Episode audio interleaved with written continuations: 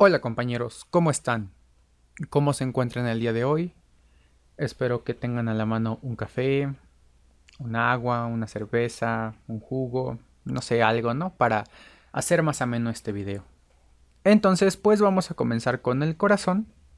Y como tal, ¿por qué no empezar con una pregunta obligada, compañeros? ¿Ok? Una pregunta del ENARM pasado.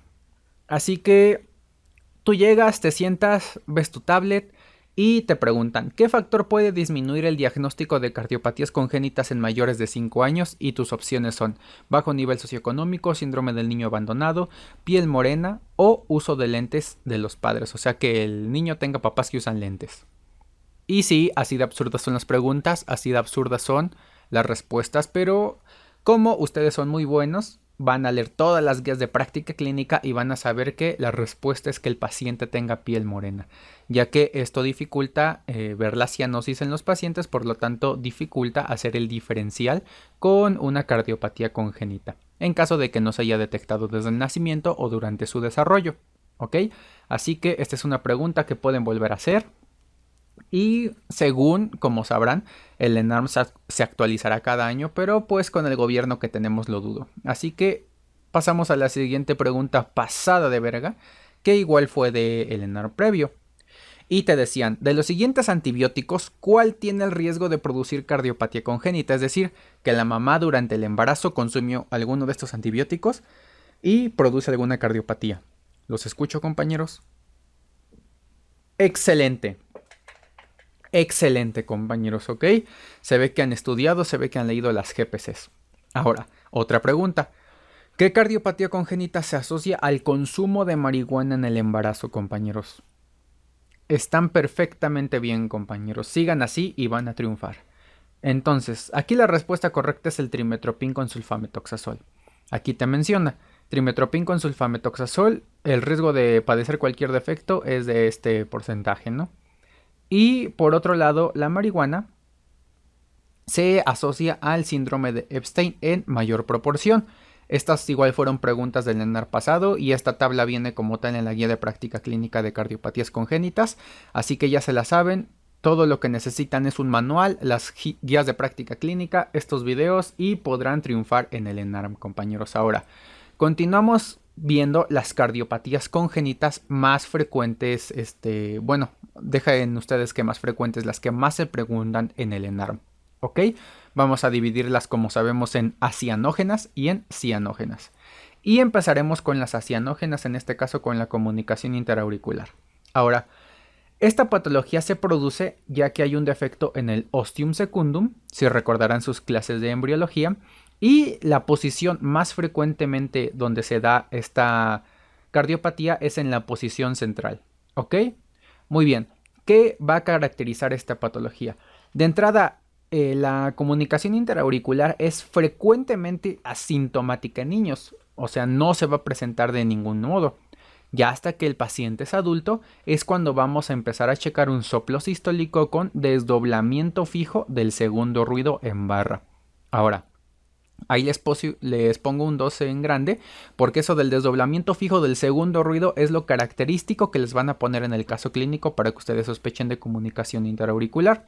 Por otro lado, el diagnóstico, eh, ya de entrada les digo, el gol estándar para diagnosticar todas es el ecocardiograma. Ahora aquí vamos a revisar qué podemos encontrar en el EKG. En el electro, en este caso encontraremos eje hacia la derecha y un bloqueo de rama derecha completo. En el tratamiento, si el defecto mide menos de 7 milímetros, va a cerrar espontáneamente. Si mide más, pues ya tenemos que hacer eh, ahora sí que un cierre quirúrgico.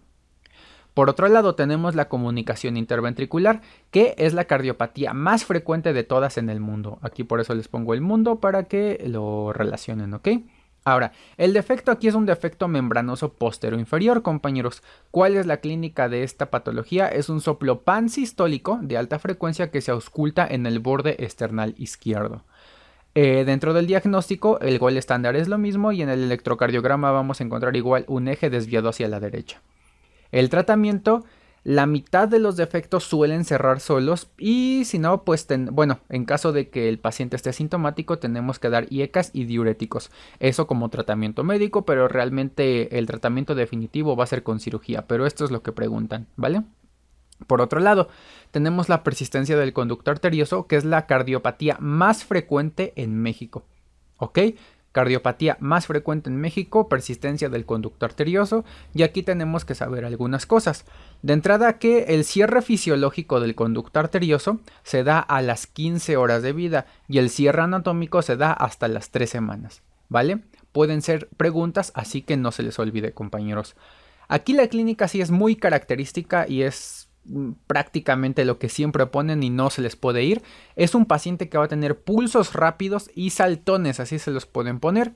Y van a auscultar característicamente el soplo en máquina de vapor o soplo en vaporera o el soplo de Gibson se los pueden poner. Este soplo se va a irradiar a la zona infraclavicular. Y pues aquí les pongo una máquina de vapor para que lo relacionen. Por otro lado, en el electrocardiograma vamos a encontrar hipertrofia del ventrículo izquierdo y de la aurícula izquierda y el tratamiento pues vamos a intentar hacer el cierre de ese conducto arterioso con indometacina o bien con ibuprofeno. Eh, algunos médicos a mí me han comentado que el paracetamol se puede utilizar, pero como tal lo que dice la GPC es indometacina e ibuprofeno.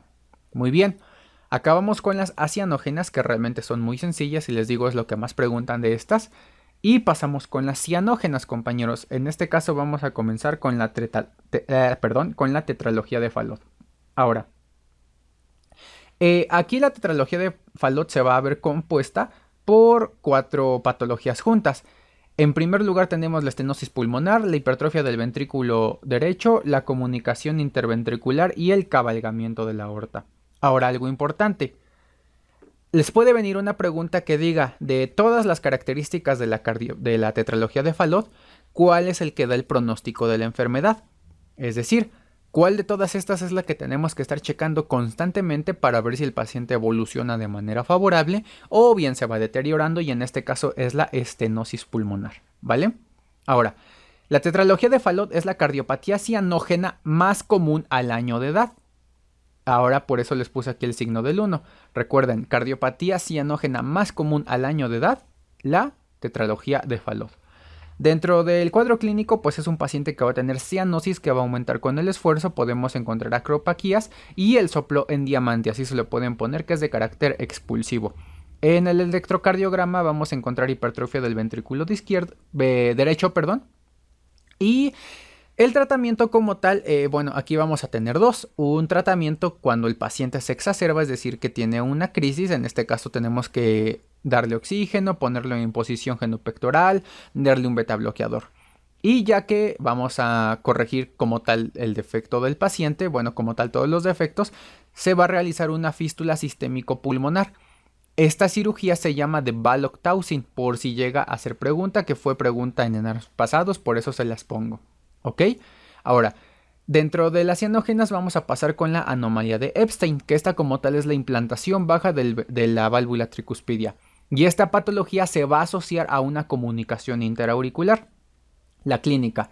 Igual, cianosis cuando el paciente hace algún tipo de esfuerzo, va a tener eh, sobrecarga de cavidades derechas y algo que podemos encontrar en el electrocardiograma es el Wolf Parkinson White como sabrán, el síndrome de preexcitación con la onda delta y todo eso. ¿Ok? Dentro del diagnóstico, eh, aquí es muy importante que ustedes chequen si en su caso clínico no les ponen que ese hijo o ese paciente que tiene la cardiopatía tiene antecedente de que su madre consumió litio en el embarazo o les pueden poner que tiene alguna patología psiquiátrica y pues consuma algunos medicamentos no especificados. Así se los pueden poner. Porque de entrada de todas las cardiopatías que tenemos, esta de la anomalía de Epstein es la única que tiene antecedentes de consumo de litio, por lo tanto de una patología psiquiátrica, ¿no? Muy bien. En el electrocardiograma vamos a encontrar sobrecarga de cavidades derechas y bloqueo de rama derecha. Compañeros, el tratamiento es quirúrgico totalmente. Y por otro lado, tenemos la transposición de los grandes vasos, que como tal esto es incompatible por la vida. ¿Por qué? Porque la aorta va a salir directamente del ventrículo derecho y la arteria pulmonar va a salir del ventrículo izquierdo. Eh, no tiene ningún sentido que eso pase porque como tal no va a haber sangre oxigenada en el cuerpo, así que les digo esto es incompatible con la vida. Dicho eso, tenemos que saber que la, bueno, que la transposición de grandes vasos es la cardiopatía cianógena más común al nacimiento. ¿Por qué? Pues Obviamente, como no hay sangre oxigenada, el paciente va a salir todo ponchado, va a salir cianótico y no va a mejorar por más que nosotros le pongamos oxígeno suplementario. Entonces así es como la vamos a sospechar. ¿Ok? Ahora dentro del diagnóstico es eh, característico que les puedan poner que en el ecocardiograma ven la imagen en forma de escopeta. No es necesario que sepan la descripción ni nada de eso, solamente que así se describe. ¿Ok? Ahora, el tratamiento pues como tal es quirúrgico el definitivo, pero mientras el paciente llega a sala de quirófano, nosotros lo que tenemos que hacer es darle cierta oxigenación a, a la sangre del paciente. ¿Y cómo hacemos eso? Pues evitando que se cierre el conducto arterioso y para eso le vamos a dar prostaglandinas E1, compañeros, ¿ok? Entonces, esto es lo más eh, preguntado, es lo que más se tienen que saber de cardiopatías congénitas y pues nada, compañeros, vamos a pasar a las imágenes clásicas. En este caso, hay algunas cardiopatías, como pueden ver en pantalla, que tienen la imagen característica y pues las vamos a revisar por si son preguntadas. En este caso, la tetralogía de Faldot sabemos que tiene la, bueno, la clínica, la característica imagen de zapato sueco y pues la pueden ver aquí en pantalla. La transposición de grandes vasos, que es la que acabamos de ver, tiene la imagen en forma de huevo y pues la pueden observar aquí. La anomalía de Epstein tiene imagen en forma de garrafa y por último la conexión anómala de venas pulmonares tiene la imagen en muñeco de nieve, compañeros, ¿vale? Entonces, realmente esto es lo más importante de cardiopatías congénitas que tienen que saber. No es necesario que que Mm, que estudien de más, simplemente con esto es, es, más que suficiente. De todos modos recuerden leer las guías de práctica clínica por si ven algún detalle pendejón que les encanta preguntar en el ENARM, pues lo apunten, pero realmente con esto tienen. Así que sin más por el momento, esto sería todo de cardiología pediátrica compañeros, nos vemos en las siguientes ediciones de pediatría. Un saludo, hasta